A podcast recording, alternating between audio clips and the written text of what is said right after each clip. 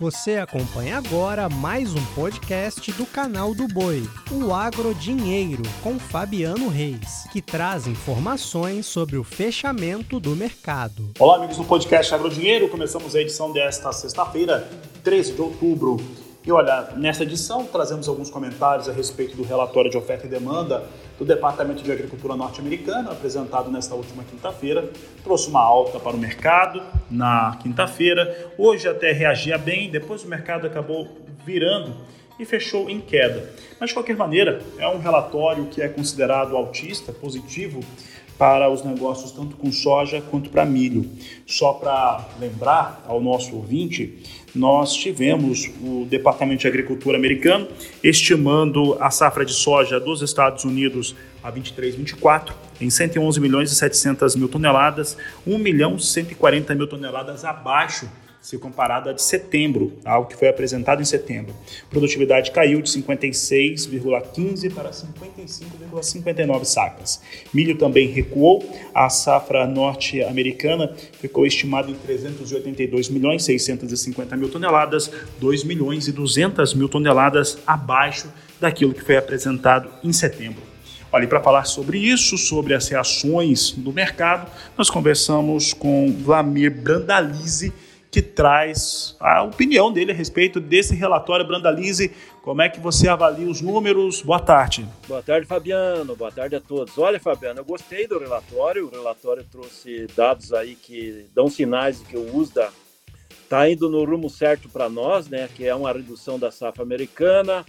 Ele reduziu o potencial de exportação de soja americana, então ele trouxe um sinal positivo e também dá sinais que no próximo relatório de novembro, que normalmente já é o fechamento praticamente da safra americana, ele possa reduzir um pouco mais, né? Porque ele já deu o sinal aí que trouxe uma queda de 1 milhão e 100 mil toneladas e ainda pode corrigir um pouquinho para baixo. Ele corrigiu a exportação americana em 1 milhão de toneladas a menos. Todos são fatores positivos, mas a boa notícia também veio que ele aumentou o consumo da China, né? A China era prevista com um consumo de 119 milhões e veio para 120 milhões de toneladas. Então, ele trouxe fatores novos e positivos. Não havia uma expectativa de que ele mexesse na China, não mexesse também na exportação americana. E essa queda de mais de 1 milhão e 100 mil toneladas, ele também ficou acima do que o mercado esperava. O mercado acreditava 50, 500 mil de queda e alguns até apostavam que mantivesse o número com leve alta. Então, esses dados aí foram dados bons aí para criar um, um fator novo, para dar uma consistência nas cotações de manter os, os 12,5 de suporte no novembro. O novembro estava muito perto de perder o suporte de 12,5 e agora está com um suporte bastante forte. Até tentou ir aos 13 agora no pregão de hoje, não conseguiu. Mas é, um, é uma notícia boa, relatório bem bom. relatório, vamos dizer assim, depois de muito tempo que o produtor brasileiro critica muito o USDA, eu acredito que esse relatório, a maioria está tá, tá gostando do USDA. O pessoal, opa, agora o USDA veio certo, né?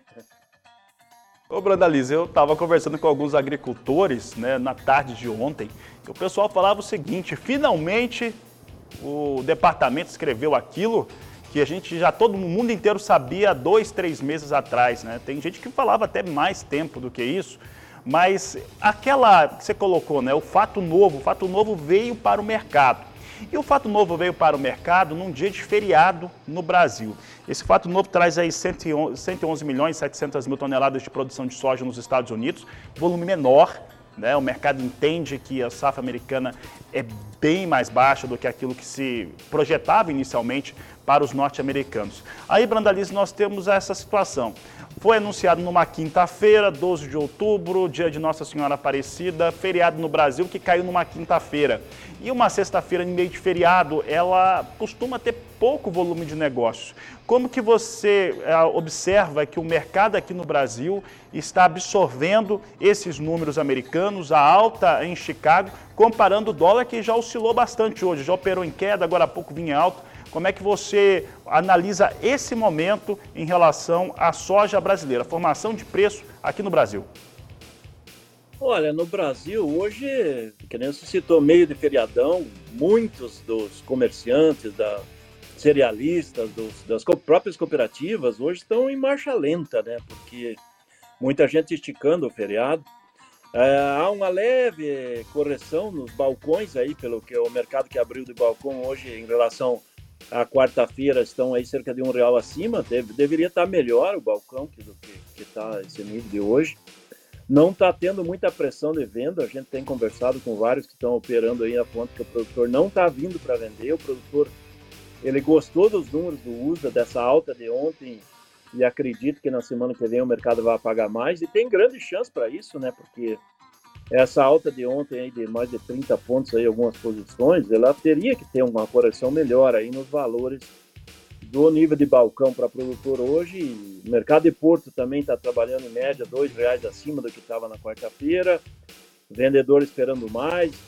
E também tem um fator, né? Com essa queda da, do potencial de exportação do, do, dos Estados Unidos é, e aumento da demanda da China, é possível que o mercado comprador chinês ele acabe vindo a semana que vem com mais fome aí para compras e negócios, né, Fabiano? E aí pode até melhorar um pouco os prêmios que andavam lentos e, eu acho que tem um ambiente agora aí de, de chance do mercado pagar um pouco melhor na semana que vem, melhor do que está hoje, né? Hoje é um dia meio morno, quase não vai sair quase nada de negócio.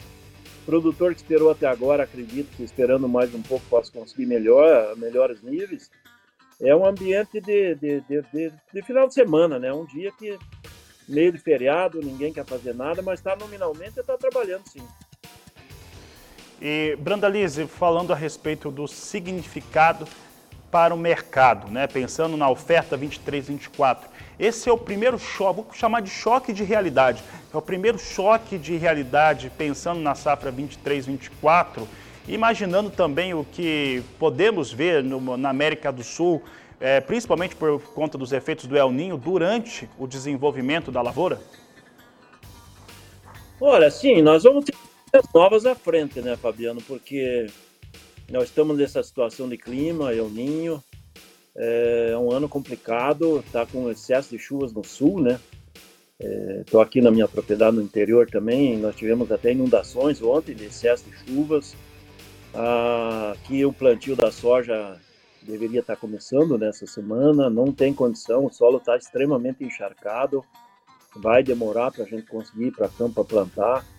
Os estados centrais têm as chuvas regulares, nós não vamos ter um ano normal aí de clima. Então, aquela chance, nós abrimos a temporada com potencial de colher mais de 160 milhões de toneladas. Mas não há, não há, não, não há de assustar aí se a gente colher 150. Então, os Estados Unidos já perdeu mais de 10 milhões de toneladas da safra desse ano. O Brasil tem um, um, ano de risco. E a Argentina também vai ser um ano de excesso de chuvas por lá. Não sei se vai lembrar aí alguns anos de El Ninho para trás, muita área da Argentina não conseguiu ser colhida porque estava inundada. Então, é um ano que vai ter movimento para frente. Por isso que, nesse momento, o produtor que não negociou, ele tem agora uma oportunidade de ver para frente algumas cotações que podem melhorar. Existe um ambiente melhor agora nesse momento, porque no relatório de ontem, uma notícia boa também foi o uso de ter reduzido o estoque final mundial, né? o estoque mundial era de é, cento, na faixa de 119 milhões de toneladas, ele veio para 115, ele cortou aí 4 milhões de toneladas praticamente no estoque. Então é sinal de que pode ter mais ajustes à frente, né, Fabiano? Então, eu acho que a fase mais feia do mercado está passando. Nós tínhamos aí um viés de leve baixo em função do, do quadro do USDA. Se o USDA mantivesse os números de safra acima de 112 milhões aí que estava, havia uma chance de ter mais uma leve pressão e perder o, mercado técnico, que é de, de o mercado técnico que era de 12,5 dólares. Só que agora o mercado está com chance de ter voltar até 13, então o ambiente ficou melhor, né, Fabiano? Brandalizo. Brandalizo, fazer duas perguntas aí que a, a nossa produção está querendo saber em qual cidade você está, né? Primeira, onde, qual cidade você está? E tendo passado, Brandalize, esse pior momento, qual que seria o comportamento interessante para o agricultor comercializar, tanto a, a produção que ele tem ainda da 22, 23 e também da safra nova?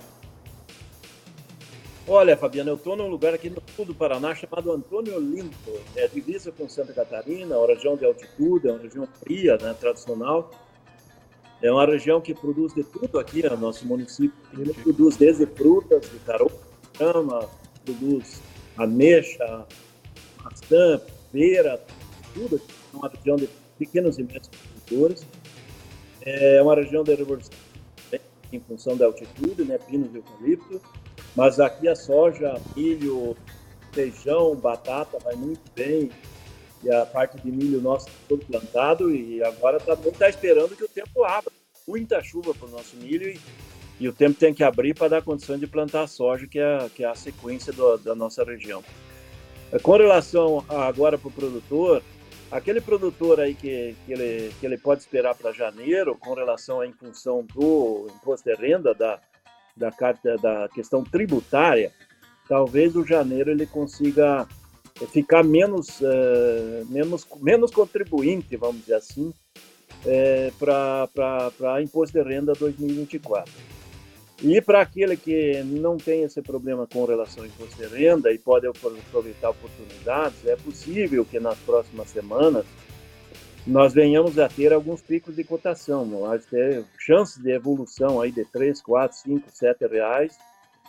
Eu acho que existe essa possibilidade ainda no mês de outubro, no mês de novembro, porque nós estamos numa época incerta de plantio, né? O plantio brasileiro ele não está caminhando como deveria, né? Então isso é importante.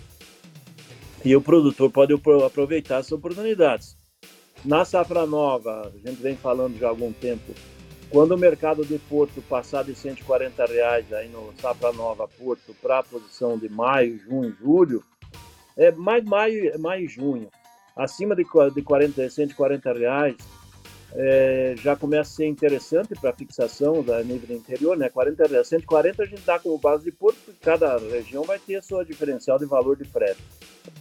E quando chegar a nível de chegar por oportunidade 145 reais, sim, o produtor está muito atrasado na comercialização, é interessante fazer posições para não precisar vender no mês de março, abril e maio, que são meses que vai ter muita oferta de novo, né, Fabiano? Mesmo que nós tenhamos algum problema na safra, mas nós vamos plantar uma safra recorde diária. Então, nós vamos novamente embolar muita sorte para embarcar ali no mês de março, abril e maio, e vai voltar a ter aquele problema. Os portos não mudaram nada, continuam os mesmos e vai ter pressão sobre os prêmios. E nessa hora o comprador acaba levando vantagem. Né? Então, o produtor, se tiver oportunidade de fechar antes, para só entregar lá no mês de março, abril e maio, é uma oportunidade para ele não correr risco de ter que enfrentar prêmios aí de 150, 200 pontos negativos lá no pico da oferta, né? Obrigado, Vladimir Brandalize. E olha, antes de encerrar, trago o fechamento do mercado da soja nessa sexta-feira. Posição de novembro fechou a 12 dólares e 82 centes o bushel, com queda de 0,62%. Janeiro, 13 dólares, 1 cento mais 4 o bushel, queda de 0,55%. Março, 13 dólares, 14 centes mais 2 o bushel, queda de 0,40%. E maio, 13 dólares, 26 centes mais 6 o bushel, queda de 0,39%. A todos uma ótima tarde, bom final de semana e até segunda-feira. Você acompanhou o podcast Agrodinheiro. Para mais informações, acesse o nosso portal sba1.com. Até a próxima!